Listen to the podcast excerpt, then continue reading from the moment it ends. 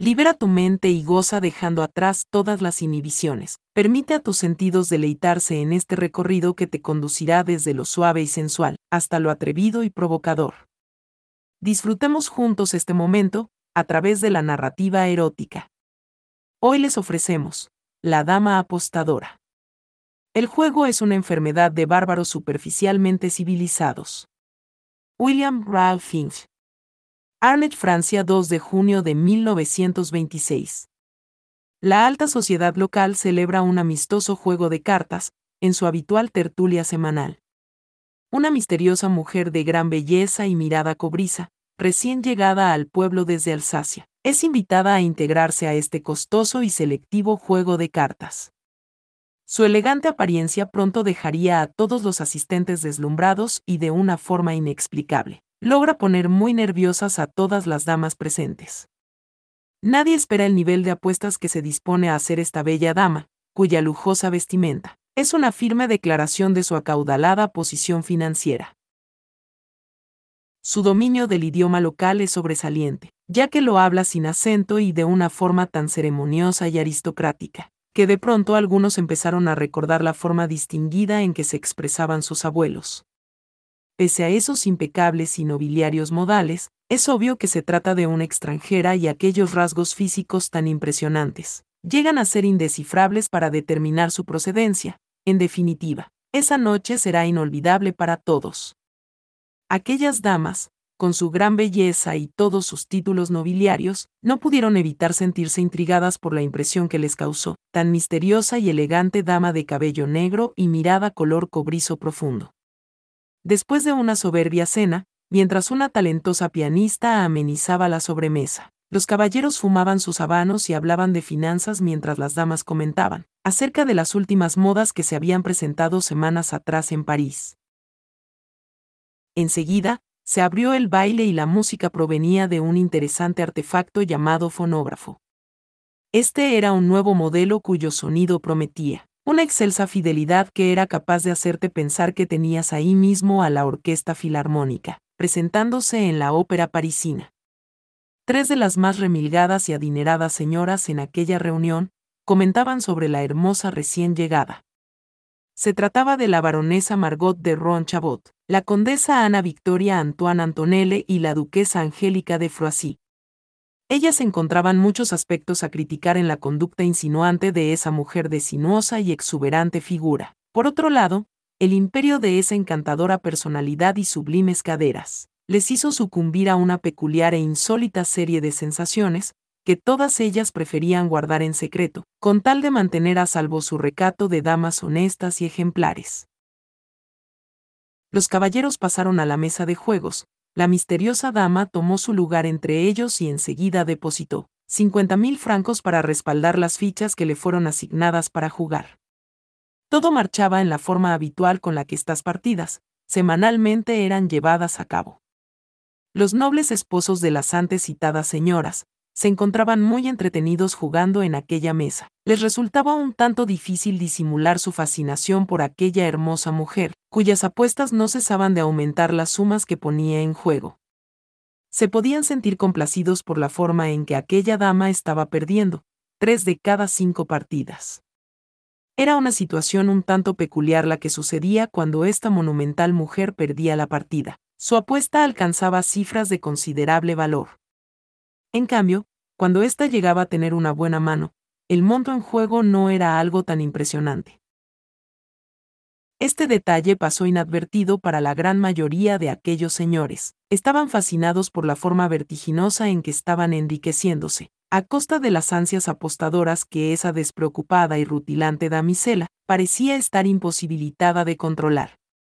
En cuestión de una hora, el juego estaba alcanzando una proporción jamás vista en esas nobiliarias reuniones. La conversación se tornaba tan interesante como las sumas monetarias que estaban siendo colocadas sobre la mesa.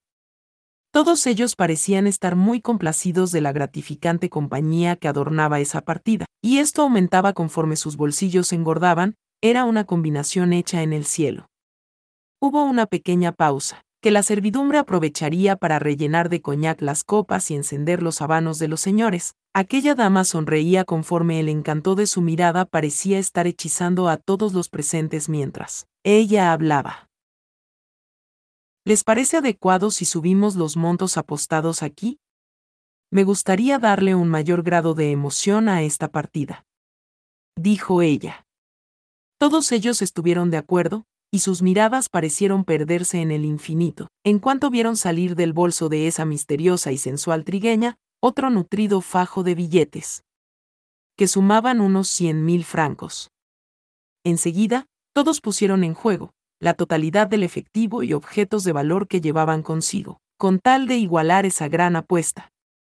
Se hicieron los respectivos cambios de cartas luego de que éstas se repartieran. El duque Víctor de Froissy puso sobre la mesa su flor imperial, que lo convertían en un hombre inmensamente rico, además de ser el rotundo e indiscutible ganador de esa partida.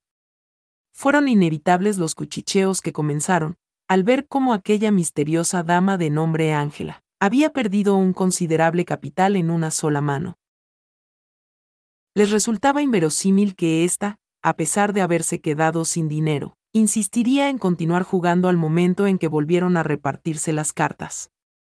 Ángela miró a todos los presentes y expresó una firme voluntad para seguir adelante, se mostraba decidida a continuar al costo que fuera. Para ello, sacó unos títulos de propiedad relacionados a un apartamento en la avenida Jorge V en París, y agregó los documentos de su flamante automóvil, un Marmen Speedster E75, recién traído en barco desde Nueva York el mes pasado. De este modo, todos pudieron mostrarse complacidos por la sutil caricia que les prodigaba, su propia avaricia, al haber sido agregado un gran interés al juego. Las cartas volvieron a repartirse, las frías expresiones de aquellos jugadores parecían tornarse indescifrables. Nadie tenía la certeza de poseer el mejor juego, pese a las ansias que todos estaban sintiendo por hacerse de un lujoso apartamento en París, que además estaba ubicado en una de las mejores zonas de la ciudad. A otros les llamaba poderosamente la atención el poder quedarse con aquel potente automóvil descapotable, recién importado al país. La avaricia era una poderosa amistad invisible, que estaba haciendo de las suyas en todos esos refinados y gentiles aristócratas. Ninguno de ellos sabía quién tendría la fortuna de quedarse con todo lo que estaba en juego sobre la mesa. El ganador se quedaba con todo. Señores, al parecer esta no es mi noche de suerte. Sepan que he disfrutado de una grata velada en compañía de tan distinguidas personas, que además, han resultado ser unos excelsos y legítimos jugadores. Los felicito, dijo Ángela con gran ceremonia. Todos ellos respondieron con su habitual gentileza a esas palabras.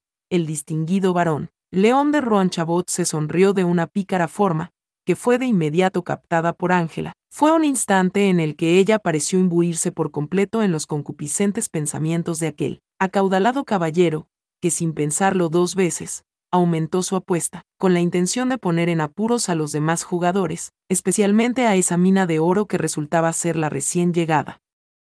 Ángela sonrió con cierto nerviosismo reflejado en su bello rostro, ella deseaba continuar jugando hasta el final, para ello debía echar mano de todo cuanto le quedara. Como ya se habrán dado cuenta. Se me ha agotado el efectivo. Deseo emplear mis últimos recursos, con el afán de que la fortuna vuelva a sonreírme. Dijo ella con gentileza y cierta amargura en sus palabras. Todos esperaban que alguna cosa de gran valor y de sumo interés fuera depositada para igualar la apuesta. En secreto admiraban la forma en que Ángela jugaba. Siempre apostaba tan confiada en sus cartas y terminaba perdiendo grandes sumas. Nadie podía negar que tuviera un gran estilo para ello. Deben saber que si llego a perder esta mano, quedaré completamente arruinada. Ya sea que gane o pierda en esta ocasión, pretendo hacerlo en grande y de una forma en que ustedes no puedan olvidar esta deliciosa velada. ¿Les parece bien si pongo en juego algo en prendas? Es todo cuanto me queda. Considero que mis joyas, así como el resto de mi indumentaria, tienen un gran valor monetario. Dijo Ángela mostrándose un poco sonrojada. Era menester que todo aquello que formaba parte de una apuesta fuera colocado sobre la mesa. En ese momento, ella depositó junto a esos títulos de propiedad un reloj Cartier de oro, una pulsera de diamantes elaborada por Bulgari, así como los respectivos pendientes, anillos y el collar complementarios que conformaban ese exclusivo juego de joyería. Enseguida se levantó para alcanzar su abrigo con la intención de agregarlo a todo lo apostado y se disponía a quitarse también el vestido. Esto causó un gran revuelo que hizo palidecer a todos los presentes, aquello era la gestación de un escándalo. Uno que no tenía precedentes entre esa remilgada gente tan cuidadosa de la discreción y las apariencias. De inmediato, el caballero sentado a su izquierda se puso de pie y la interrumpió antes de que otra cosa pasara. Pero señorita, ¿no cree usted que está poniendo demasiado en juego? Le suplico, reconsidere su propuesta. No sería muy agradable para usted el volver a París en completa bancarrota y además de todo, hacerlo en paños menores. Dijo uno de esos acaudalados señores, llamado Jean de Lesat. Ángela lo miró con agrado luego de sonreírle con cierta coquetería, mientras se llevaba las manos a la cremallera de su elegante vestido. Agradezco su preocupación, gentil hombre, pero deben saber que soy una mujer, decidida a hacer las cosas en grande, de otra forma, no habría logrado hacer nada con mi vida. Entiendo perfectamente el riesgo que estoy por asumir y es mi firme intención, jugármelo todo esta noche. Respondió Ángela de forma categórica. Piénselo bien, señorita. Está usted entre caballeros. No es necesario que se desvista, pero si usted insiste en sus empeños por apostarlo todo, nos resultaría en extremo penoso a todos los aquí presentes verle pagar semejante apuesta a tan bella y distinguida dama, que estaría condenada a partir, marcada por una deshonrosa impudicia. Que mancillaría su honor. Agregó otro de esos señores. Ustedes no han tenido el menor remordimiento en haber ganado de forma legítima todo mi dinero y los bienes materiales que he puesto en juego esta noche. Creo que el hecho de apostar todo mi atuendo no tiene por qué causarles un problema. A menos, que teman perder. Dijo Ángela de manera desafiante al instante en que la insolencia de sus alegres y redondos senos ya se encontraban revelando a todos el secreto que tanto ansiaban conocer desde que ella arribó esa noche. Todos ahí contuvieron el aliento, en ese momento en que el vestido de Ángela ya estaba a la altura de sus generosas caderas y se deslizaba sin retorno en dirección al suelo sobre la altiva sinuosidad de sus piernas. Aquellos respetables caballeros empezaron a sentir un sudor frío humedeciendo sus sienes. Todos ellos se ufanaban de ser buenos apostadores y personas honorables, que respetaban el valor y sabían honrar el coraje de aquella persona, dispuesta a jugárselo todo. Pero esto rebasaba por mucho a sus habituales expectativas. Ninguno de ellos había contemplado ni siquiera en sus sueños un cuerpo de tan sublimes formas como el que tenían enfrente, todos pensaron que por lo menos, ella conservaría su ropa íntima, pero lo único que esa audaz apostadora llevaba debajo de su vestido eran unas ajustadas pantaletas de seda, prenda de la cual también se despojó al instante para ponerlas en juego. Estaba completamente desnuda. Y para el asombro de todos, ella parecía estar tan endemoniadamente orgullosa por lucir su cuerpo, tras haber salido de su ropa, como si ésta, ya le resultara un completo estorbo para continuar la partida. Los ojos de Ángela resplandecieron al ver las expresiones que todos ellos no pudieron lograr disimular, ante la idea de que ella perdiera esa partida y se mostrara deseosa de apostarse a sí misma, con tal de seguir jugando. ¿Qué sucede, caballeros? Parece que acaban de ver al diablo en persona. Estoy plenamente segura que sus bellas esposas deben lucir mucho mejor que yo. Debajo de todas esas hermosas galas que ahora las están adornando, es difícil para ustedes saberlo. Dijo Ángela luego de volver a tomar asiento. Todos ahí estaban imposibilitados de ocultar lo inquietos que los ponía ese monumental cuerpo expuesto, al estarlos llevando al límite de su templanza, esa cualidad que les impedía ceder a lo más oscuro de sus deseos, cada uno creyó sentir una dulce mano prodigando la calidez de sus caricias y jugueteando en lo hinchado de sus, ahora palpitantes braguetas. Seamos honestos, señores, desde mi llegada, Ha sido patente su deseo por ver cómo luce mi cuerpo, al natural. Bueno, ahora que toda mi ropa, también ha sido puesta en juego, sus miradas ya no tienen barrera alguna en su afán de contemplarme.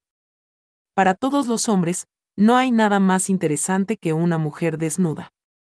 De ustedes depende, el que yo permanezca así.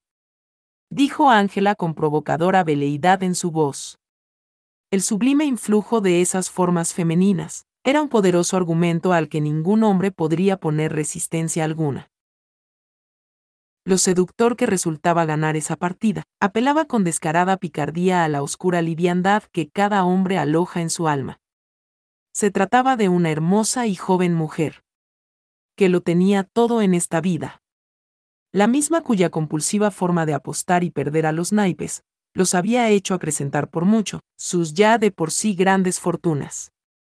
Un soplo endiablado en sus codiciosos ánimos les instaba a la barbarie de saborear esa irresistible y fascinante ambrosía que se les presentaba a la mesa, en bandeja de plata, misma que les brindaría el endémico placer de conducir a esa dama hasta las puertas de la bancarrota, y ésta partiera bajo el amparo de la noche. Sin llevar nada puesto. Resonaba en la mente de cada apostador que empezaba a dejar volar su imaginación. Fue como si un hechizo en el tiempo se apoderara de toda esa atmósfera. Cada jugador que se encontraba en aquella mesa, se quedó en completo silencio, mientras que sus pensamientos se desbocaban ajenos a su potestad. Cayeron imbuidos en la fragante opulencia impuesta, de aquel despliegue de poder manifiesto por Ángela, cuya presencia irradiaba una imperiosa y enérgica autoridad. Apenas estuvo desprovista de todos sus finos ropajes con la intención de respaldar el cuantioso monto que se encontraba en juego. Ella vio crecer su influencia sobre ellos, apenas estuvo liberada su negra cabellera del ostentoso broche de oro que llevaba puesto, el cual colocó sobre la mesa con la intención de apostarlo. El asombro de todos aumentaba, porque esa voluptuosa y ardiente mujer de rumbosa figura estaba sentada a la mesa entre ellos, haciendo gala de un singular desenfado, luego de sacarse todas esas lujosas galas con las que había llegado adornada y muy propia, como toda una gran dama, que de pronto estaba imponiendo sus propias reglas. Desechando así el monótono código de vestimenta y decoro al que estaban acostumbrados esos ahora acalorados hombres. Ahora que se encontraba vestida, sin otra cosa que el poderoso influjo de sus palabras. Ella se había convertido en la hembra cuyo imperio, reinaba los más desenfrenados deseos y esos reprimidos pensamientos que todo mortal está imposibilitado de contener en cuanto sus más básicas pasiones emergen de la mano de su madre, la voluptuosa emperatriz Liviandad. Ángela se mostraba estasiada ante la intensa luminosidad que recibía con todas esas miradas mientras les hablaba en forma muy provocadora, apelando, a toda la perversidad que ese grupo de estirados aristócratas campiranos estaban esforzándose por ocultar con quienes creían que eran sus iguales. Y de hecho, sí, eran iguales. Todos y cada uno de ellos estaba perdiendo el aliento, al ver la soberbia sinuosidad de aquel epatante cuerpo, cuyos prominentes senos estaban agitándose mientras aquella extraordinaria hembra de caderas llenas le hablaba a cada uno al oído. Y bien, ya puedes estar conforme con tu gran hazaña de esta noche. ¿Qué se siente haber logrado que me desvistiera? Piensa que estamos presentes varias hermosas y apetecibles damas aquí. Tú puedes lograr que después de esta partida, todas estemos desnudas. Solo es cuestión, que no te acobardes y juegues bien tus cartas luego de apostarlo todo en mi contra. Tu esposa te apoyará y también querrá apostar todo cuanto lleva puesto dijo ella de una forma tan convincente, que hizo esbozarse una pronunciada sonrisa en los rostros de todos los presentes. Cada uno de ellos pensó ser el único en haber escuchado aquello, al momento de volver a la realidad, esa en la que Ángela continuaba vestida. Un sórdido sentimiento de vergüenza pareció posesionarse de aquellos señores, al percatarse que todo había sido una lujuriosa y suculenta ensoñación confabulada con delicia, por una insoportable liviandad que se apoderó de sus mentes. El barón de Roanchabot pareció estar saboreándose en secreto, la grácil imagen de Ángela volviendo a perder y en esta ocasión, ella estaría completamente desnuda en la vida real. mostrándose dispuesta para complacerlo y coronar de esa forma. Una velada inolvidable. Las damas parecían estar ajenas a las palabras pronunciadas en ese breve espacio que se había detenido en el tiempo. Para ellas, Ángela estaba apelando a las oscuras pasiones que deseaban desbordarse por toda su floreciente y reprimida femineidad, teniéndola a ella como el principal catalizador. Todas empezaron a tornarse ansiosas, al ver el modo en que Ángela estaba mostrándoles el camino para liberarse mediante la desinhibición y el exceso. Esto resultaba en extremo atrayente para muchas de ellas, que tenían años manteniendo en secreto, lo insatisfactoria que les resultaba residir en el tedio de su actual vida marital. Mientras tanto, aquella ensoñación colectiva estaba volviendo para apoderarse de la voluntad de aquellos apostadores, que estaban cautivos bajo el influjo de aquella insistente y seductora visión que los incitaba con su cuerpo desnudo a mostrar su verdadera naturaleza. Vamos caballeros. Es la petición de una dama, que solo desea que este juego se vuelva algo memorable. Si ustedes ganan yo seré quien salga de aquí, desnuda y en bancarrota. Luego de que ustedes hagan con mi cuerpo, todo lo que les plazca. No se necesita gran cosa para obtener la ocasión de saborear mis mieles, solo pongan sobre la mesa todas sus ganancias. Quiero tener la oportunidad de recuperar legítimamente lo que he perdido. Exclamó ella de tal forma, que era imposible negarle nada. El tiempo volvió a recuperar su marcha para todos los ahí presentes. Enseguida se escuchaban los murmullos de toda la gente que se encontraba alrededor de esa mesa, una vez que volvieron a la realidad. Las miradas de aquellos nobles señores embargados por una lujuriosa codicia, que parecía cobrar un especial resplandor, ante la endémica oportunidad que se les presentaba.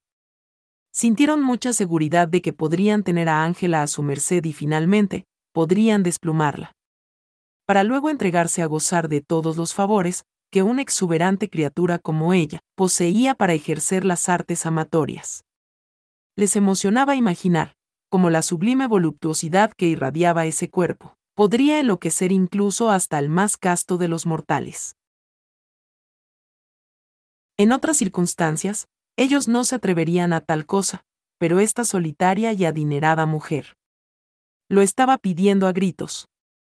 Estas peculiares sensaciones ocasionadas por el influjo, de ver por sus propios ojos, como una pedante y bella mujer de inmoderados hábitos en la mesa de juego quedaba arruinada.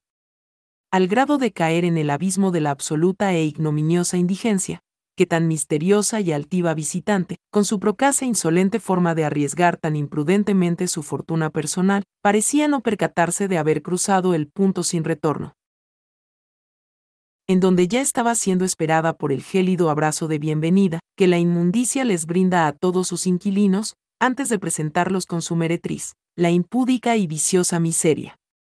Un insolente y morboso deleite acaparaba toda la perversidad que formaba sus ahora indecentes anhelos, al contemplar el modo en que una mala jugada en los naipes finalmente llevó a la rotunda bancarrota a esa petulante y finamente ataviada apostadora, que se encontraba sentada entre los caballeros. La inconmensurable crueldad de sus labios esbozaban una perversa sonrisa al momento en que esas delicadas galas, ya le eran completamente ajenas a la fantoche y recién arruinada trigueña, que se encontraba de pie, vencida y con el pecho desnudo entregando sus prendas. Uno de los señores estuvo a punto de sugerir que se le permitiera a esa dama, en nombre del decoro, el poder conservar, por lo menos, sus pantaletas. Pero su propia lujuria le ordenó guardar silencio para de ese modo, no arruinar la gratificación por la que todos ahí llevaban horas esperando desde que esa mujer se presentó al final de la tarde, con la genuina intención de apostar a los naipes con ellos. El sortilegio ejercido por esas caderas llenas, la esplendidez de aquel rumboso y redondo par de perfectas nalgas, junto a la insolente turgencia de aquellos senos sublimes, cuya firmeza, impusieron cierta clase de autoridad para que la inmoralidad y el desenfreno, que esta gente reservada y temerosa de Dios, pudieran finalmente ser ellos mismos la sinuosa generosidad que le ofrecía a la vista aquella trigueña en bragas exacerbó la bellaquería en la señora Charlotte Corda, quien tomó de la mano en forma arrebatada a Ángela para conducirla al centro de la estancia, para que ésta pudiera ser vista por todos ahí. Al momento en que la noble y sofisticada anfitriona le quitara esa delicada prenda confeccionada en seda, que era lo único que a esa apostadora le quedaba encima.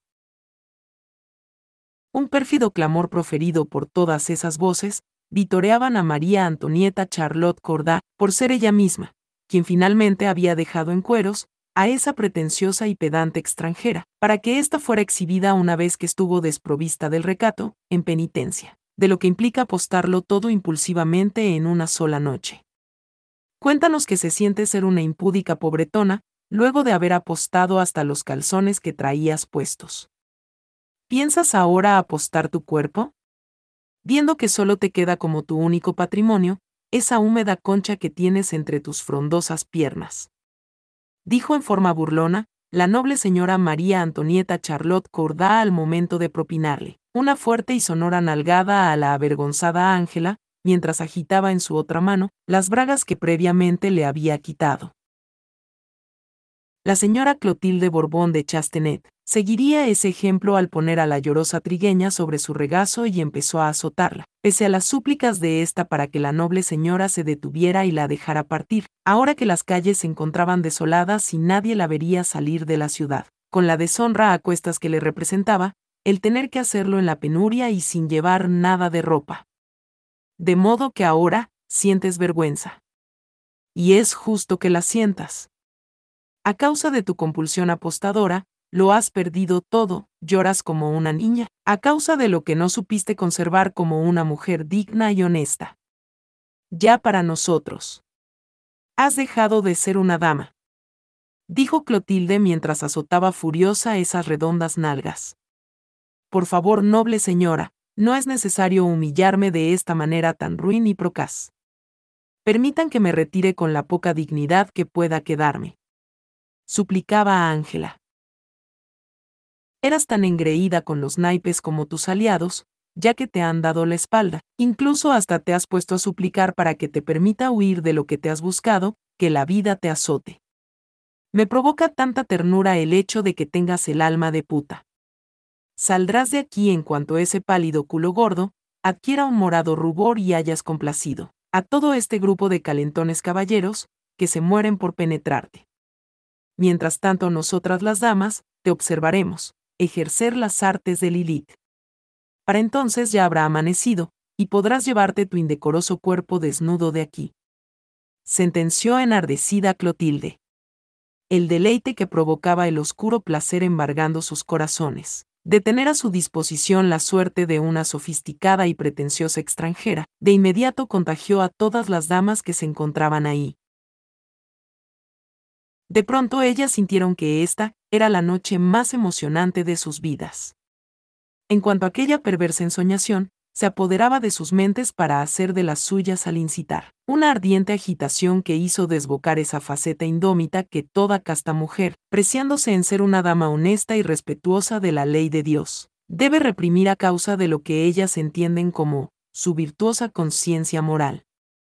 Ellas habían dejado de tomar en cuenta toda esa estorbosa nomenclatura que formaba los cimientos de su recato, modestia y discreción absurdos preceptos impartidos con la perversidad de los azotes propinados, por las hipócritas religiosas que se encargaron de educarlas en la exclusiva escuela católica de Arnage para señoritas. La verdadera sabiduría solo se alcanza mediante el exceso y la exploración de la perversidad que se oculta en la naturaleza humana, a tal grado, que fueron ellas mismas las que se encargaron de vejar a la indefensa y humillada apostadora, que lo había perdido todo en una noche deseaban complacerse entre ellas, castigando la insolencia de esa joven ardiente que ahora se encontraba llorando a causa de su penuria, para la siniestra complacencia de la alta sociedad de aquella provincia. Una sonora carcajada sería la encargada de regresar a esas jadeantes damas a la realidad. Esa misma donde se estaba discutiendo en la mesa, la atrevida apuesta de esa impresionante y bella mujer proveniente de tierras lejanas. Cada una de esas señoras, debió reservarse la oscura emoción que les produjo aquella lujuriosa y endiabladamente perversa ensoñación. Movidas por ver hecha realidad aquella fantasía colectiva, que cada una se reservó a guardar en secreto. De inmediato, todas las damas se encontraban alentando a sus maridos para ponerlo todo en juego y desplumar a esa presumida citadina proveniente de algún lejano país. Tal fue el frenesí que las impulsaba con ese oscuro y perverso propósito, que incluso estuvieron en común acuerdo de poner en juego todas esas delicadas y finas galas que estaban adornándolas con tanta pomposidad, plenas de la certeza que al final de esa mano, sus aristocráticas y nobles fortunas, se verían acrecentadas, tras haber contemplado la monumental bancarrota de aquella hembra escultórica que se verá forzada a partir. Vestida de cielo. Sus corazones pudieron llenarse con la ignominia y vileza propias de su lujuriosa codicia. Todo lo piadosa que podría haber sido su virtud, había dejado de inmutarse ante la inminente tragedia financiera de una mujer, que se convertiría al instante, en el descarado enriquecimiento de unos cuantos. La expectativa de poder regodearse en el júbilo producido por la desgracia ajena era algo que enloquecía de placer a toda esa gente. Quienes finalmente estaban dando a conocer su verdadera naturaleza. Finalmente se aceptaron las apuestas que pondrían en riesgo fortunas enteras, y debido a un falso decoro invocando a la hipócrita discreción de estas señoriales y buenas conciencias, Ángela solo se desnudaría en caso de perder esa partida aquellas personas podrían estar hirviendo por dentro y ser devorados por la gula de sus pasiones. Estaban deseosos por contemplar el encanto del eterno femenino en toda su gloria, pero todos ellos deseaban mantener las apariencias, principalmente por su latente temor a perder el control ante el hechizo de aquel cuerpo, que se disponía a renunciar a todo su recato, en cuanto la diosa Fortuna y su pícaro hijo, el azaroso destino, así lo dispusieran. Todas las ganancias fueron puestas sobre la mesa. Se le daría una última oportunidad a esa misteriosa y empedernida jugadora de recobrarse legítimamente, por la vía de los naipes. Cada uno de esos codiciosos aristócratas ahí presentes, solo estaban esperando el instante en que la suntuosidad de todos esos costosos ropajes que la adornaban con tanta gracia y distinción, estuvieran pronto en el piso, una vez que hayan dejado de pertenecerle y aquel redondo trasero de generosas y exacerbadas formas, les revelaría a todos la intimidad de sus secretos. Jean de Lesat no tuvo problemas en apostar todo lo que le había ganado a Ángela esa noche. Incluso éste pudo sentirse desafiado, en cuanto ella sacó de su bolso otro título de propiedad, este era el de una próspera fábrica ubicada a las afueras de París. Era necesario para todos el igualar esa apuesta. Enseguida un silencio llenaba aquel lugar, todos los asistentes quedaron con la quijada caída ante aquella atrevida apuesta, cuyo monto resultaba muy complicado de igualar. Todos ahí sabían que esa compulsión por apostar no le traería nada bueno a esa pretenciosa mujer que parecía estar dispuesta a entregarse a su propia ruina. Incluso las damas habían caído en el misterioso influjo causado por Ángela, que no les provocó objetar el hecho de que podrían terminar deshonrosamente desnudas. Si sus maridos llegaran a perder esa acalorada y riesgosa partida de naipes. Un gran nerviosismo se estaba apoderando de aquellas nobles señoras. Ellas anhelaban atestiguar cómo esa pretenciosa y malcriada jugadora perdía la partida y se vería forzada a convertirse en la perra de todos ahí. Circundaba entre ellas la fantasiosa y siniestra idea de emplearla como doncella y negarle el derecho de volver a vestirse mientras la tuvieran a su servicio. Victoria Antoine Antonelle se encontraba especialmente ansiosa de ver el desenlace de este juego. Ella encontraba difícil poder controlar sus emociones. Nunca se había sentido de esa manera que la estaba llevando a ponerse tan cachonda, al grado que ya se encontraba completamente empapada ante el anhelo de ser ella misma, quien desvistiera ceremoniosamente a Ángela para su propio deleite. Ella estaba urgida porque ese inexplicable placer al que gozaba entregarse escondidas de sus amistades, pronto dejara de ser un secreto. Ella se entretenía alegrando sus días, desnudando a las doncellas que estaban a su servicio, por el solo gusto de contemplarlas abochornadas por encontrarse desprovistas de su vestimenta, realizando sus labores domésticas. Este era un placer que adquirió años atrás, en cuanto descubrió ciertas inclinaciones de su naturaleza, que la hacían disfrutar la compañía de hermosas chicas desnudas. De hecho, su esposo, Nunca tuvo reparos en esa clase de complacientes aficiones que gozaba realizar su mujer, en especial cuando alguna de esas linduras los acompañaba a divertirse entre las sábanas. Ahora la noble condesa Ana Victoria podría ser libre de entregarse a su más oculta afición. Y la mayor recompensa que ella podría desear sería hacerlo con una hermosa y sensual mujer de noble familia, enfrente de todas sus remilgadas amistades, quienes no la juzgarían en lo absoluto por ello. Ángela estaba mirando en forma provocadora y seductoramente pendenciera a todos esos caballeros. Delesat, de inmediato hizo que su valet fuera a traer al notario para certificar la legalidad de la promesa de aquellos jugadores, que estaban poniendo en juego sus propiedades para igualar la apuesta, donde ya figuraban una fábrica textil, una finca y un hermoso castillo. Aquel grupo de remilgados aristócratas, pertenecientes a las fuerzas vivas que imponían las pautas de la economía en aquella población, jamás se imaginaron el modo en que esa noche llegaría a cambiar sus vidas. Fueron solo unos cuantos segundos, que pudieron sentirse como una eternidad. Todos se mostraban impacientes, para que los jugadores finalmente mostraran su juego. Varios de ellos tenían buenas manos, Delesat estaba seguro de ganar con su tercia de ases. Los demás tenían dos pares e incluso, apareció un póker de cinco. Ángela parecía no inmutarse. En su rostro se mostraba exactamente la misma expresión que tuvo en cada ocasión que había perdido la templanza de todos en la mesa parecía estar desmoronándose. Solo deseaban ver con sus propios ojos las cartas que condenarían a esa mujer a quedarse sin nada en el mundo. La misma que habría de regresar caminando hasta París, sin más atuendo que el místico aroma de su perfume. Ángela exhaló al momento de cerrar los ojos mientras bajaba sus cartas. Las miradas de todos ahí buscaban con desesperación ver de cerca aquella mano que lo definía todo. Para muchos de ellos, esa mujer ya estaba arruinada. Distinguidas damas, nobles caballeros. Reitero mi gratitud hacia ustedes por su hospitalidad y lo grata que me ha resultado esta velada en su compañía. Todos en esta mesa conocemos el valor de honrar una apuesta, en especial cuando ésta hace que un patrimonio cambie de manos y también puede dejarte, sansculats dijo Ángela de forma un poco nerviosa y llena de gentileza. Un gesto en los rostros de aquellos apostadores correspondía a honrar esas palabras que indicaban el inevitable cambio de propietario de ciertas prendas femeninas que se estaban jugando en esa mano. Ángela cerró los ojos al momento de mostrar sus cartas, ante la impaciente y nobiliaria clase alta de ese poblado, ahí reunida. Flor imperial de corazones, Nadie podía creer que eso fuera posible, enseguida perdieron el aliento, todo había terminado. Ángela poseía la mano ganadora de esa partida.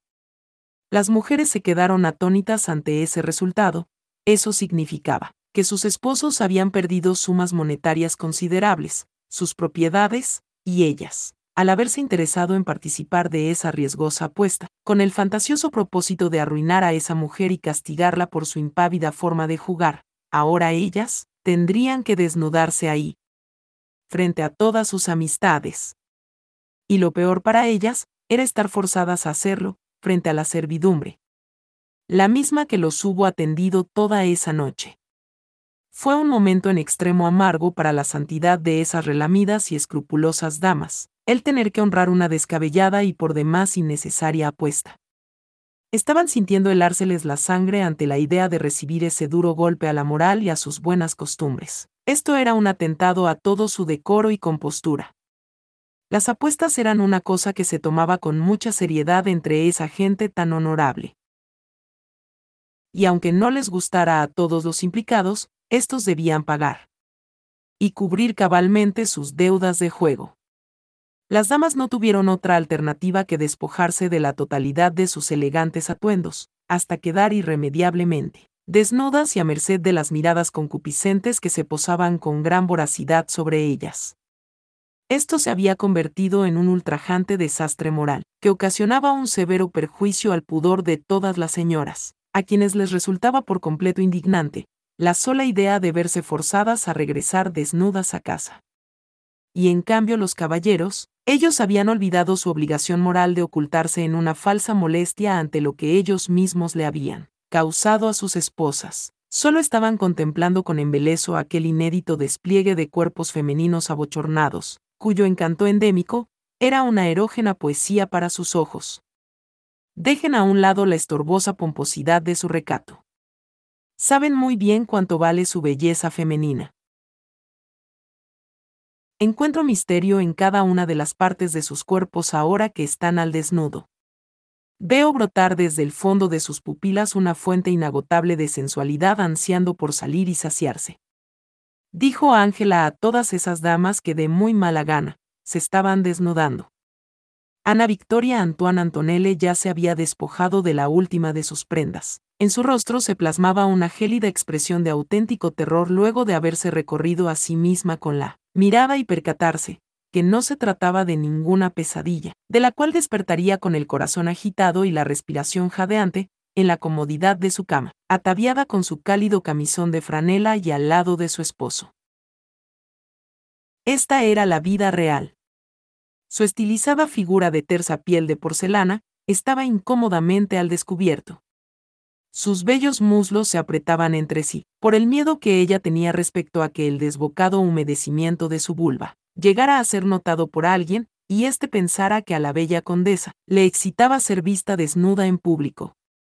Ella no podría negar que le resultaba todo un poema visual, el poder contemplar aquel misterio prohibido que se había conspirado en el imaginario de sus más ocultas y cachondas fantasías, ahora que todas las bellas damas pertenecientes a la mejor sociedad no llevaban nada puesto y eso la inquietaba sobremanera, ya que no soportaba la incontrolable sensación de lascivia que la estaba invadiendo. También era obvio que estaba sintiéndose en extremo avergonzada de haberle entregado su ropa al mayordomo de la familia Charlotte Cordat. Generalmente era la servidumbre la que se desnudaba para ella. Le indignaba lo humillante que ahora le resultaba, el tener que despojarse de todo cuanto llevaba puesto para el sirviente de una casa ajena. Este había disimulado la fascinación que le produjo, ver a la altiva condesa, tan pagada de sí misma, realizando algo tan íntimo y privado como lo era desnudar su hermoso cuerpo frente a él. Ya que se le había encomendado esta labor, mientras estaba ayudando a Ángela para recoger todas y cada una de las prendas que ella había ganado con su apuesta. Ana Victoria estaba deseosa de ponerle las manos encima a esa vanidosa y majestuosamente vestida mujer que, parecía sentirse muy alegre, de haber revertido buena parte de lo que todas las damas habían deseado en secreto hacerle, aprovechándose de su desventura en los naipes. Mujer endemoniada. Ya podrás estar muy conforme con tu fechoría, solo mira lo que nos has hecho. No te ha bastado con arruinar el patrimonio de familias enteras también tuviste que violentar la integridad y el decoro, arrebatándonos la dignidad con tal vileza. ¿Era necesario que nos hicieras tanto daño? Maldita sea. No sé cómo hiciste para embaucarnos de esta forma tan obscena, para aceptar la insolencia de tu apuesta indecente. Nos has deshonrado por completo, al hacer que nos quitemos aquí toda la ropa. Para entregársela a los criados. Es tan indigno lo que has hecho esta noche con nosotros. A causa de esta ignominia que has provocado, las damas ya no podremos volver a mirarnos a los ojos, sin sentirnos sucias y avergonzadas. Dijo Ana Victoria. ¿Y si se tratara de mí? Según recuerdo, fueron muy escrupulosos para cobrar todas y cada una de mis pérdidas. No debemos engañarnos, condesa, ustedes las piadosas damas de Arne, no habrían tenido la menor misericordia para hacerme pagar por mi apuesta. Tú misma estabas ansiando que llegara el momento propicio, para dejarme en cueros. Y entonces poder exhibirme como una atracción de feria, luego de que tu esposo y sus amigos me hubieran desplumado en esa mesa de juego. Respondió Ángela. Ana Victoria no pudo evitar sentirse agraviada ante esa verdad que la golpeó en el rostro, eso no es verdad. Yo jamás me atrevería a cometer semejante perversidad. Y mucho menos lo haría en contra de una dama de nuestra condición. ¿Por quién me estás tomando? Dijo indignada Ana Victoria. Condesa, ambas entendemos que la vida no es justa, y en los juegos de azar, Todo es impredecible cuando estás cortejando a la fortuna. A mí no me engañas con tu pose de casta señora, muy devota de sus deberes piadosos y de su obligatoria comunión semanal, la que recibes del párroco, mostrándote tan orgullosa de tu virtud, ataviada con tu vestido de domingo. Sé muy bien que te has puesto como perra en celo esta noche, me lo dice aquel incontinente anhelo resplandeciendo en el azul de esos ojos, y estás muy ansiosa de arrancarme el vestido. Respondió Ángela de forma burlona. Ana Victoria empezó a tornarse de varios colores conforme su piel expuesta. Comenzaba a llamear en el fuego de sus desbocadas pasiones reprimidas durante años. De inmediato negaría esas afirmaciones, al tacharlas de viles calumnias. No te engañes, Ana Victoria. Sé muy bien la clase de apetitos que tanto te esfuerzas en ocultar de tus amistades, cuyo flamígero dedo podría destrozar lo noble de tu privilegiada posición. Lo noté apenas llegué y fuimos presentadas. Tú simplemente. Me desnudaste con la mirada. Y hasta el momento, sigues haciéndolo. ¿No te basta el que haya causado que tus amigas deban desvestirse para nosotras? Deberías agradecerme por ello. Dijo Ángela con un tono amable y un tanto irónico en su voz. Ella le acarició el rostro a la atónita y jadeante mujer, que no entendía cómo alguien se estaba metiendo en la intimidad de sus pensamientos más ocultos. En verdad le inquietaba cada palabra dicha por Ángela, ésta le sonrió seductoramente a la abochornada condesa, luego le susurraría algo al oído, sabes muy bien que tengo razón. Encuentro cierta exquisitez en la forma que tu propia lujuria se apodera de tu voluntad. Y por ello, tal vez te permita hacer conmigo, eso con lo que habías estado fantaseando y se parece mucho a lo que el otoño hace con los árboles. De todas estas superfluas y envanecidas señoras. Tú eres mi predilecta. De pronto me siento halagada por ser el objeto de tus libertinos deseos, al grado de hacerme pensar que me encuentro demasiado vestida para la ocasión. Pero primero es menester, que también te despojes de tus propias ataduras y te dejes fluir con toda esa voluptuosa energía que hace desear entregarte a lo que consideras prohibido y pecaminoso. ¿Sabes? Tú me resultas en extremo apetecible. Piensa que ahora eres libre y puedes hacer lo que quieras sin tener que disculparte por ello. Además, creo que alguien te llama. Dijo Ángela a la noble condesa al momento de palmearle una de sus apretadas nalgas. Enseguida, el brillo azul de su mirada, se encontró con la de Angélica de Froissy, con quien tenía una cercana y añeja amistad. Se sonrieron con cierto nerviosismo ante la mutua admiración que les despertaba a ambas, el hecho de encontrarse frente a frente. Completamente desnudas. Ángela estaba entre ellas abrazándolas por la cintura mientras le murmuraba algo al oído a cada una. Luego de oír esas palabras, Ambas la vieron ir detrás de las doncellas con el afán de apresurarlas a que recogieran toda la ropa de las avergonzadas señoras, que aún se estaban aferrando a sus últimas prendas. Ana Victoria y Angélica se percataron que ya estaban tomadas de la mano, luego de eso, no se pudieron resistir a la tentación latente en sus cuerpos de acercarse entre sí. Ambas deseaban sentir la calidez que encerraba la ahora expuesta tersura de su piel y perderse en la ternura de los labios de su mejor amiga. Margot de Roanchabot no toleraba el verse forzada a estar padeciendo semejante ignominia. La totalidad de su cuerpo se encontraba expuesto a la vista de todos.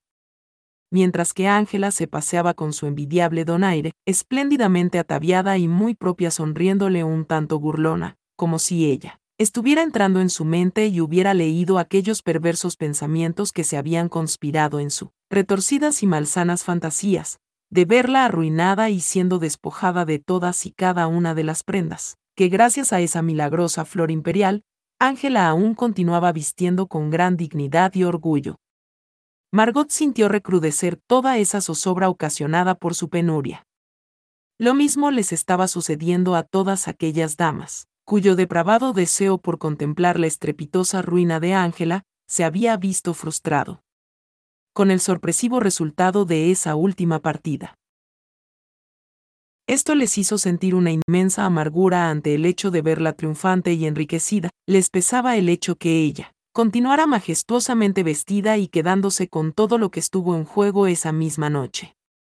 De nada servía el implorar por alguna clase de revancha, ya que muchas de esas personas lo habían perdido todo. Y ninguno de esos señores estaba dispuesto a continuar dilapidando lo poco que les quedara contra esa taimada y seductora mujer, cuyas intenciones iniciales parecían haber sido las de orillarles mediante sus tentadoras artimañas, para llevarlos a ese punto previamente planeado por ella. Esto era una idea que no cesaba de crepitar en la iracunda mente de Margot. De pronto recordó las palabras del párroco de la iglesia en su pasada homilía dominical respecto a los pecados capitales. La avaricia lo pierde todo por quererlo todo. El ojo del avaro no se satisface con su suerte, la avaricia seca el alma. Decía aquel recuerdo en la mente de tan noble dama, cuya propia codicia le había dejado desvalijada a tal grado, que perdió hasta los calzones. Gran parte de la atención masculina se estaba centrando, en el modo tan fraternal y cariñoso, con el que Ana Victoria y Angélica parecían haberse olvidado del hecho, que se encontraban en público y se entregaban a lo que una reprimida lujuria les dictaba, ahora que podían sentirse liberadas de sus propias ataduras. Este ardiente frenesí empezó por apoderarse de la voluntad de todos y enseguida, muchas de las damas que ya se encontraban en cueros, habían abandonado sus inhibiciones. Luego de echar por el caño, todas esas ideas maniqueas que unas amargadas mujeres les fueron inculcando respecto a la vergüenza que debían sentir por la belleza de sus cuerpos. Era una absurda ideología proveniente de alguien que, al no ser deseada por nadie, terminó entregándose a lo que ella creía que era Dios. Las pocas mujeres que a causa de su moderación y la falta de perversidad en sus corazones por ver arruinarse a una desconocida y por lo cual no habían apostado su ropa. En pocos minutos, ya estaban siendo sacadas de sus vestidos, por la exuberancia de aquellas mujeres cuyos traseros desnudos no estaban conformes con el hecho de que alguna de ellas pudiera haber logrado conservar sus finas galas. Ángela se mostraba muy complacida, al momento de contemplar la forma en que toda esa gente se comportaba, luego del repentino cambio en sus antes opulentas fortunas.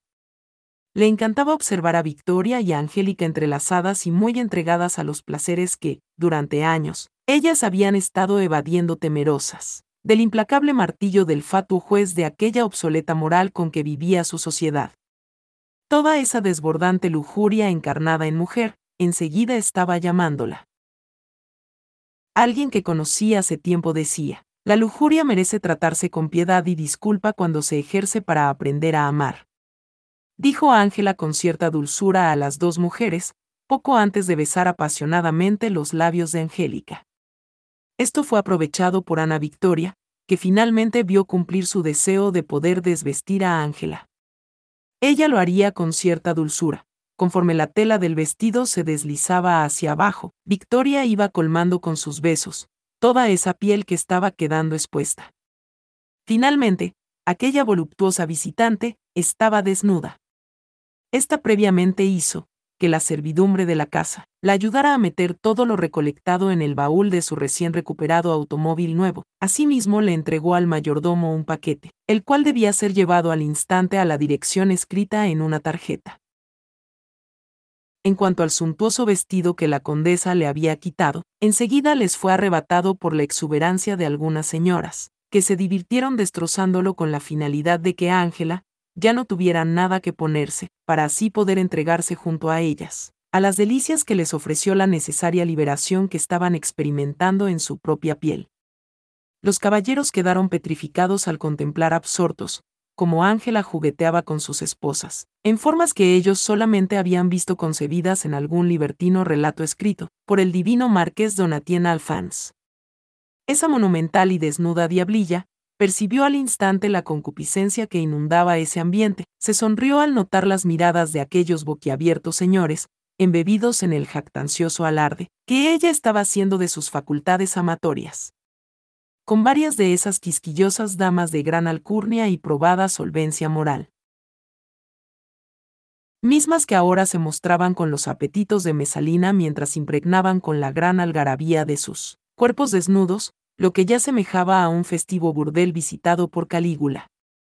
Ángela se sonrió para ellos, de la misma forma en que lo hace una pícara niña, al momento de ser pillada a la mitad de su mayor travesura, en cuanto su mirada cobriza se hubo cruzado con las de todos ellos.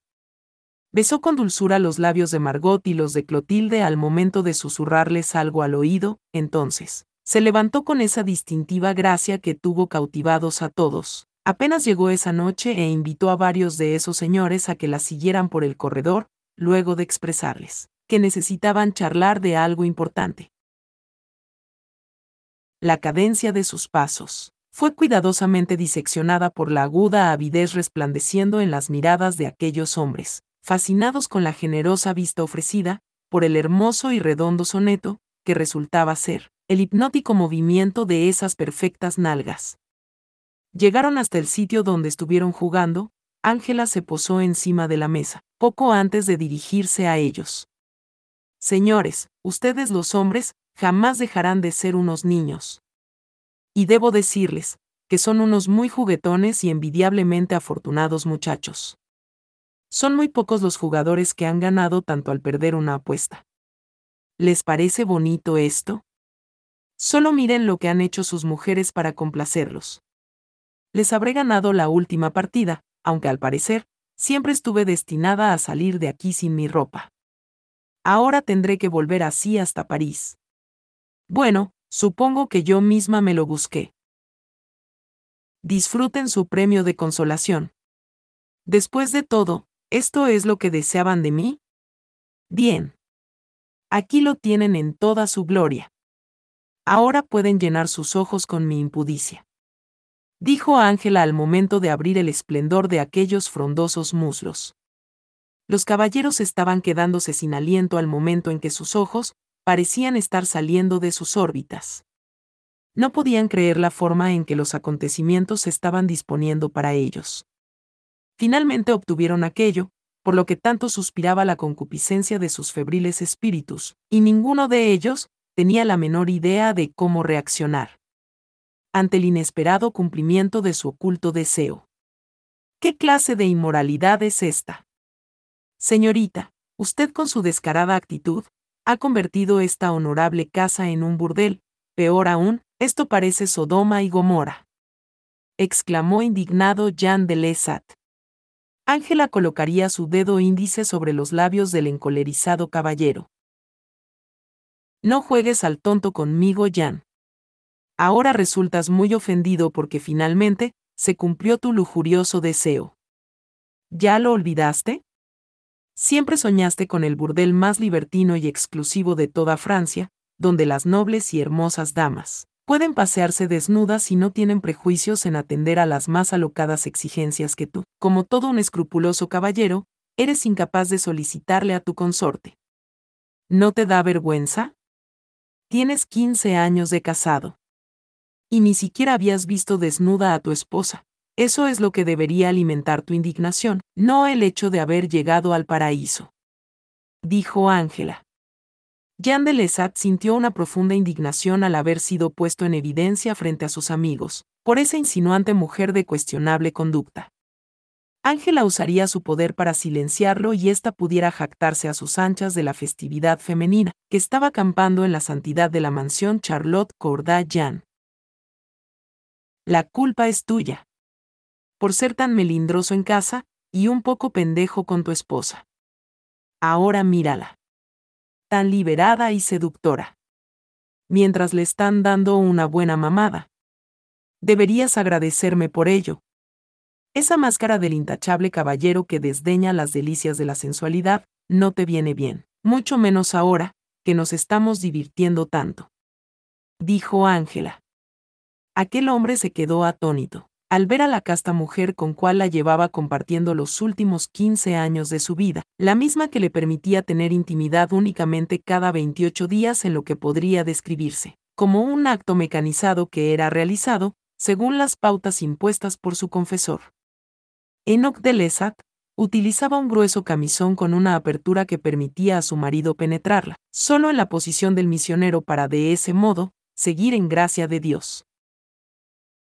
Ahora las cosas habían cambiado y la noble señora se encontraba entregada al sublime placer de dar y recibir el goce que solo una mujer sabe hacerle sentir a otra, el pudor y la aburrida castidad están sobrevalorados en estos tiempos. Y tú, Jan. De sobra lo sabes. No creas que no estoy al tanto de aquellas idas a París que acaban siendo unas deliciosas travesuras extramaritales, donde te entregas a cierta clase de prácticas, que les resultarían impronunciables a todos tus amigotes. No te aflijas, querido, tu secreto estará a salvo conmigo. Chico travieso. Deja ya de quejarte, mejor disfruta de lo que tienes aquí. Dijo Ángela con su distintiva coquetería. Mientras tanto, ella hurgaba juguetona entre las piernas del atónito aristócrata, que estaba impedido de oponerse al divino tacto de aquella impresionante hembra cuyos dedos conocían a la perfección la forma en que un hombre puede llegar a enloquecer. Y ustedes, señores. No crean que pasó inadvertido para mí, la forma en que sus pensamientos libidinosos han estado trabajando esta noche. Una mujer siempre se da cuenta de esas cosas.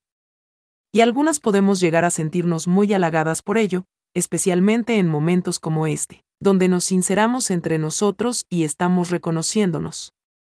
¿Les gusta ver cómo jugueteo con su amigo de Lesat? Ahora que he dejado de ser una dama pedante y sofisticada, para convertirme en eso que tanto habían estado anhelando, una ninfa deseosa de enloquecerlos con su lascivia. Dijo ella en forma provocadora. Ángela tenía a Jan entre sus manos, mientras aquellos hombres podían estar calcinándose a fuego lento, deleitándose con la forma en que su amigo, estaba siendo llevado a un paradisiaco estado de placer, sin que éste pudiera hacer nada por evitarlo. De pronto sus recónditas fantasías resultaban ser un juego de niños, ante lo que empezaron a ver que esa mujer era capaz de hacer con esa prodigiosa lengua. Parecen estar muy felices de verme ejerciendo estas artes orales. Para ustedes tengo ciertas delicias. Pero es menester que se entreguen sometidos a mi voluntad y soy una mujer en extremo caprichosa. No se queden así tan serios, señores. Feliciten de mi parte a sus talentosos sastres. Han realizado una formidable labor confeccionando esos finos trajes. A nosotras las damas, puede enloquecernos la gallardía de un caballero elegantemente ataviado, eso hace que algunas nos empapemos. Especialmente se puede notar en mí, ahora que no traigo nada puesto, solo mírenme todo lo ansiosa que estoy por sus miradas. Me hacen sentir tan deseada. Que un deber me obliga a ser condescendiente para corresponder a sus finas atenciones. Dijo Ángela ruborizándose un poco, mientras continuaba sujetando a Jan de Lesat. La sublime destreza de aquellas manos plasmaban una manifiesta perversidad en esos jugueteos que aprisionaban la voluntad de un hombre completamente sometido a lo que Ángela dispusiera hacer de él. Esta no dudaría en tomar ventaja de ello, mientras estaba siendo observada por los otros señores, a quienes les hablaba con gran gentileza y ceremonia en su voz. Debo felicitarlos a todos porque han logrado contener estoicamente a esas palpitantes erecciones suyas, que se mueren por salir a jugar. Se merecen algunos mimos. ¿No lo creen? Vamos, les permito sacar esas endurecidas pollas, que están muy ansiosas de saludarme. Dijo Ángela en forma juguetona. Como un mariscal con su ejército, ella se dispuso a pasar revista de lo que cada hombre estaba sintiendo alivio de poder mostrarle. Ángela se detuvo para observar en detalle a cada uno, Jugueteaba un poco usando sus dedos y se sonreía al ver las expresiones iridiscentes de sus rostros, en cuanto sus labios les daban una probada, de todo eso que jamás habían experimentado, ni en el mejor burdel de toda Francia. Ángela se puso de pie frente a ellos, ya era manifiesto su absoluto dominio y le placía hacer alardes de ello. Se llevó sus manos a las caderas y el cobrizo resplandor de su mirada, empezaba a irradiar un resplandor, al mismo tiempo que su perversa sonrisa se iluminaba. ¿Saben que yo solo venía para gozar de una apacible velada? Al principio, me sentí muy honrada al recibir tal invitación de la noble y distinguida clase alta francesa. Me había vestido muy propia y elegante, con intenciones de estar a la altura de una importante ocasión. Llegué aquí con el deseo de causar una grata impresión y agradarles a todos para hacer nuevas amistades. ¿Y qué sucedió? ustedes los distinguidos y muy nobles señores de Arne, de inmediato empezaron con sus miradas llenas de lascivia devorándome, apenas crucé por la puerta. Solo les interesaba cuán acaudalada es su invitada para jugar a los naipes, y lo que pudieran quitarle. Tengan mucho cuidado con sus deseos, señores. A veces, llegamos a ser alcanzados por los arrebatos de aquellos anhelos, pero estos siempre tienen un precio. Solo vean mi caso, tal era mi vanidoso afán por agradarles a todos y juntos, disfrutar de una placentera e inolvidable velada. Y en efecto, lo conseguí. Ahora henos aquí, dispuestos a mostrar nuestro verdadero rostro. Por cierto, alguien debe pagar el costo del suntuoso atuendo que sus esposas arrancaron de mi cuerpo. Aunque, por otro lado, me causa tanto deleite el salirme de lo común. ¿Quién lo iba a pensar? Me he quedado sin toda mi ropa. Y de pronto disfruto mucho el exhibirme para ustedes. Hagamos una cosa que va a gustarnos mucho a todos. En vista que mi actual apariencia los ha puesto muy ardientes. Volvamos a sus días de juventud. Si a ustedes les ha gustado tanto verme en cueros. Y es obvio que eso los ha tenido como lobos hambrientos. Me dispongo a ser una putita traviesa y gozar, el que mi cuerpo desnudo sea admirado. Sepan que pienso disfrutarlo, muy a mi manera, desde luego. Así que ahora es mi turno, de verlos complacer mis caprichos, quiero ver cuánto me desean. Ahora van a tocarse para mí. Dijo Ángela con un tono marcial, mientras les ponía a todos la muestra, utilizando a Jean de Lesat. Era tal su influencia sobre la concupiscencia de esos hombres, que enseguida se hubieron rendido a la juguetona voluntad de esa mujer, que se regodeaba en su perversa felonía, viendo cómo la aristocracia de Arnex se sometía a su peculiar capricho, pese a lo degradante que éste podría resultar para ellos, que se morían por el deseo de penetrarla y hacerla suya, algo que les fue rotundamente negado. Ellos debieron conformarse con la estática expresión de placer que resplandecía en el rostro de esa jadeante y temblorosa hembra dominante, que, al ser embargada por su propia lujuria, ella sucumbió a sus impulsos y había empezado a masturbarse para ellos. Ahora pueden estar satisfechos. Partida de sinvergüenzas. Ya vieron cómo me han puesto. Estoy hecha toda una perra en celo si yo solo deseaba pasar una grata y placentera velada antes de volver a París. Ahora estoy urgida por una buena verga. ¿Les gusta verme así toda cachonda? Piensen que todo esto fue ocasionado por su estúpido juego de naipes. Pequeños bribones. Se ufanan de sus duras pollas y es una pena. Saben que si alguno de ustedes hubiera ganado, yo los dejaría a todos darme hasta por el culo pero al haber perdido la apuesta, ninguno se merece el privilegio de cogerme. Ahora deben pajearse para mí. Dijo ella entre jadeos. Ángela se había dejado llevar por la fuerte energía que se había desatado en ese lugar, ella misma estaba ardiendo por la llama que previamente encendió. En verdad estaba siendo presa de su propia lujuria. Esto ya había rebasado a todos sus habituales jugueteos sexuales entre los seres humanos. Ella necesitaba follarse a un hombre y a una mujer, por lo que fue a buscar al mayordomo y lo encontraría bajo el asedio de varias mujeres deseosas de saciar con él todos sus apetitos. Ángela aprovechó aquello y les mostró a esas damas el camino, para que les dieran un buen y merecido alivio a esos hombres que se masturbaban a unos cuantos metros de ellas. Le divirtió en extremo el espontáneo intercambio de esposas que se suscitaba en ese lugar. Nadie parecía encontrar objeción alguna en esa interesante forma de variar las cosas. Su lujuria finalmente podía anclarse en el eterno femenino que se les ofrecía gustoso, mientras ellos a exigencia de la taimada apostadora, conservaban íntegra la pulcritud de sus finos trajes. Mientras tanto, Ángela tuvo un salvaje encuentro con Franz el mayordomo y con Amélie, una de las doncellas. Ya estaba amaneciendo y Ángela sintió una inmensa fatiga al haber alcanzado su enésimo orgasmo. Eso le indicaba solamente una cosa y debía darse prisa para salir de ahí cuanto antes. Es habitual para una persona sentir cierto cansancio luego de alimentarse. En el caso de Ángela, ésta lo hizo hasta saciarse en ese festín de pasiones humanas y empezaba a sentir los estragos ocasionados por su gula, aunados a esa parte mortal que estaba tomando posesión de su cuerpo. Ella buscó su bolso, con la firme intención de irse. Lamentaba esa imperdonable pérdida de tiempo, al no haber aprovechado sus poderes para adaptar a sus medidas. Aquel suntuoso guardarropa que había pertenecido a las ahora extenuadas señoras, que muchas de ellas yacían durmiendo entrelazadas en la vorágine de cuerpos en que se había convertido la estancia de esa muy noble casa. Luego de una vertiginosa noche en la que estuvieron entregadas a lo que sus cuerpos les dictaron. Los rayos del sol entraban por las ventanas y Ángela solo pudo encogerse de hombros ante lo inevitable. Ya estaba resignada a no poder vestirse de nuevo. Se dirigió hasta donde se encontraban retosando aquellos fogosos matrimonios, para despedirse de ellos les dirigió una pícara sonrisa, haciéndoles ver la forma en que se retiraba de ahí.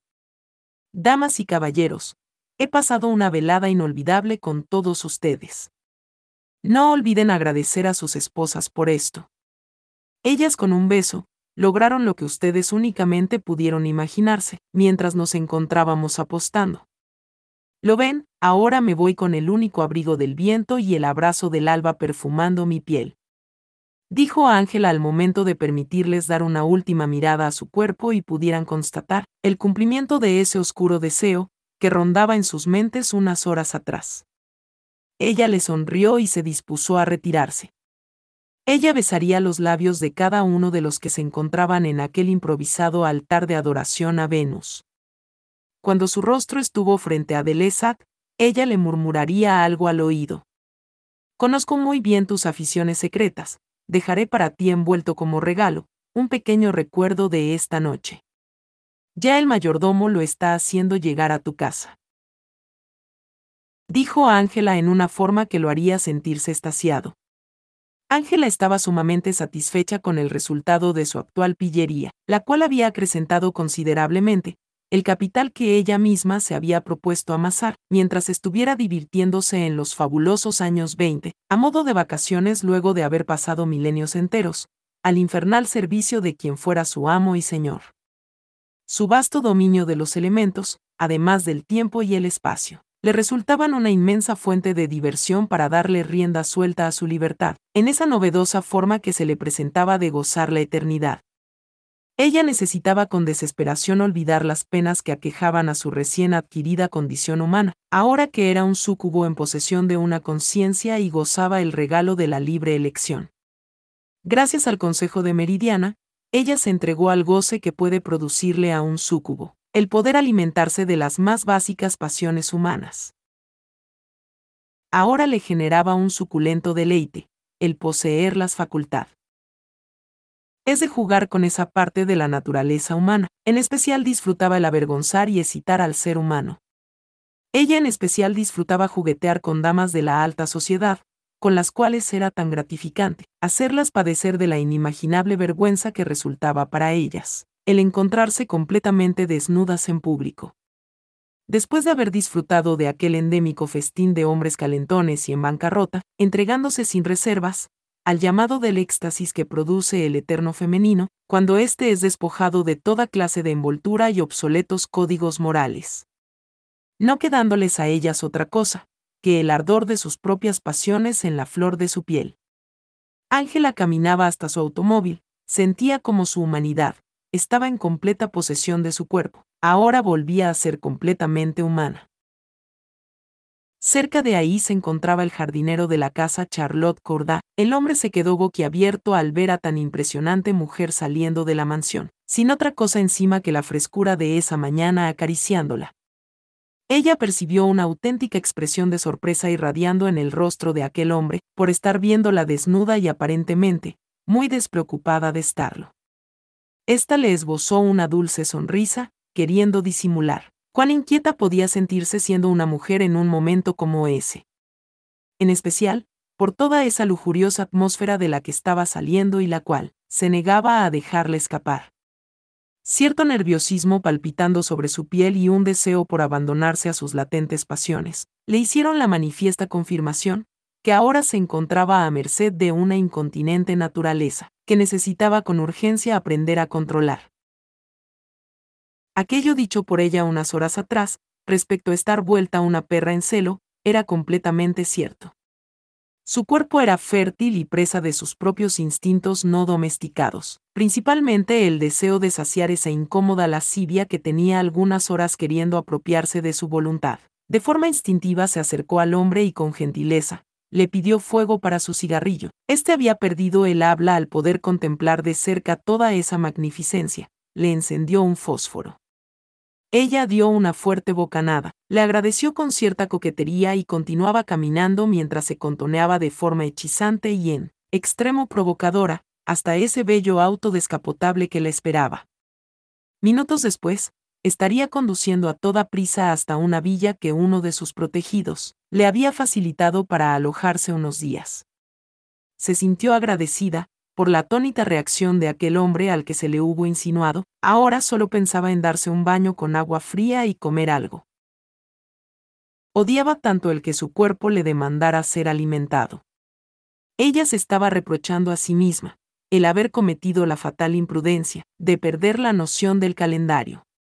Ya se habían cumplido los 28 días con los que había sido maldecida personalmente por el príncipe de las tinieblas ahora se encontraba ajena al dominio de sus poderes demoníacos y era una simple mortal, vulnerable y débil ante la inclemencia del mundo que ya la había devorado en más de una ocasión.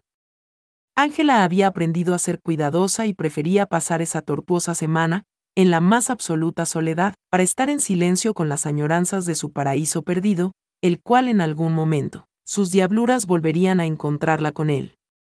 Horas después, luego de haber saciado sus necesidades y haberse vestido apropiadamente, le dejaba a su anfitrión una nota de agradecimiento, en la que prometía recompensarlo muy pronto. Este no tenía conocimiento alguno sobre la vergonzosa expulsión de Ángela en las legiones infernales. Ella se disponía a partir con rumbo a París, a bordo de su flamante Marmen E75 Speedster. Ella deseaba dejar Arne y aprovechar los siguientes siete días para mantenerse alejada de los efectos que sus habituales pillerías suelen traerle, cuando no dispone de sus poderes para protegerse. Y así, poder relajarse en aquel suntuoso apartamento de la avenida Jorge V que había ganado jugando a los naipes, unos días atrás. Después de todo, los últimos 28 días habían resultado ser un completo manjar. Ángela no percibió que la estaban siguiendo muy de cerca. Un par de sujetos, tenían algunas horas acechándola. Les había resultado muy fácil seguirla debido a lo peculiar de su llamativo automóvil deportivo, el cual vieron salir a toda velocidad de las tierras pertenecientes a la familia Charlotte Cordat unas horas atrás sigilosamente aguardaron hasta que ella se disponía a dejar la villa y se aprovecharon de la ocasión para abalanzarse sobre la desprevenida y hermosa mujer, que no tuvo ninguna posibilidad para defenderse de tan ruin y ventajoso ataque sobre su persona. Ellos habían recibido un encargo especial, para seguirla y hacerla pagar por la última de sus tropelías.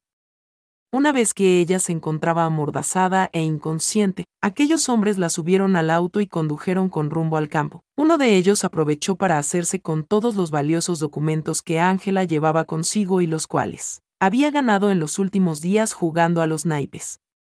Dicha documentación resultaba una interesante muestra de propiedades, ubicadas por toda Francia y parte de Bélgica. Esto lograba superar por mucho lo que estos hombres habían esperado hallar con su encomienda.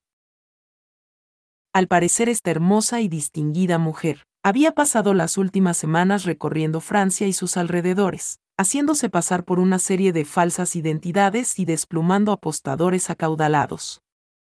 Algo que evidenciaba una serie de pasaportes emitidos por varios países y en cuyos sellos era posible trazar varios meses de continuos viajes.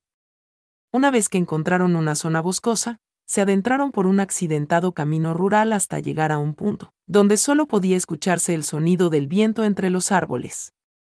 Esos hombres conocían muy bien la importancia de cumplir con ese encargo. Fue una gratificación adicional para ellos. El poder hacerse con una maleta llena de joyas y efectivo que se encontraba en el baúl del auto. Era muy importante para los empleadores de estos hombres, que estos pudieran asegurarse de recuperar todo aquello que Ángela había obtenido, presumiblemente, haciendo trampa en los naipes. Además, era vital, que ésta recibiera un fuerte escarmiento. Para ello, ésta fue despojada de todo cuanto llevaba puesto, algo que resultó ser un suculento premio para ese par de maleantes, que pudieron divertirse en grande realizando semejante encargo.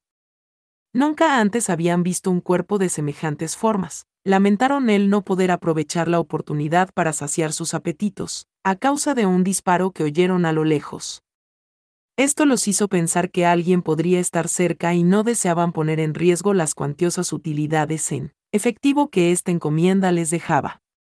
De tal manera, ella fue arrojada en medio del bosque, desnuda y a merced de los elementos volver a la civilización a pie, le llevaría algunos días a cualquier persona con ciertas nociones de supervivencia.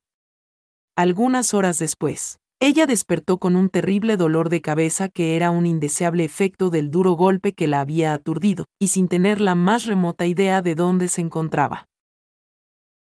Le enfureció percatarse que la habían dejado sin nada y las cosas empeoraban, al estar imposibilitada a usar sus poderes durante los próximos siete días. Ella solo pensaba en vengarse y castigar con todo el poder de su ira, tanto a sus dos agresores, como a esos cobardes que los enviaron tras ella y la dejaron en tan odiosas circunstancias. Ahora estaba tal y como había comenzado su trágica existencia como una mujer mortal, hambrienta, desnuda y sin saber dónde se encontraba. Fin.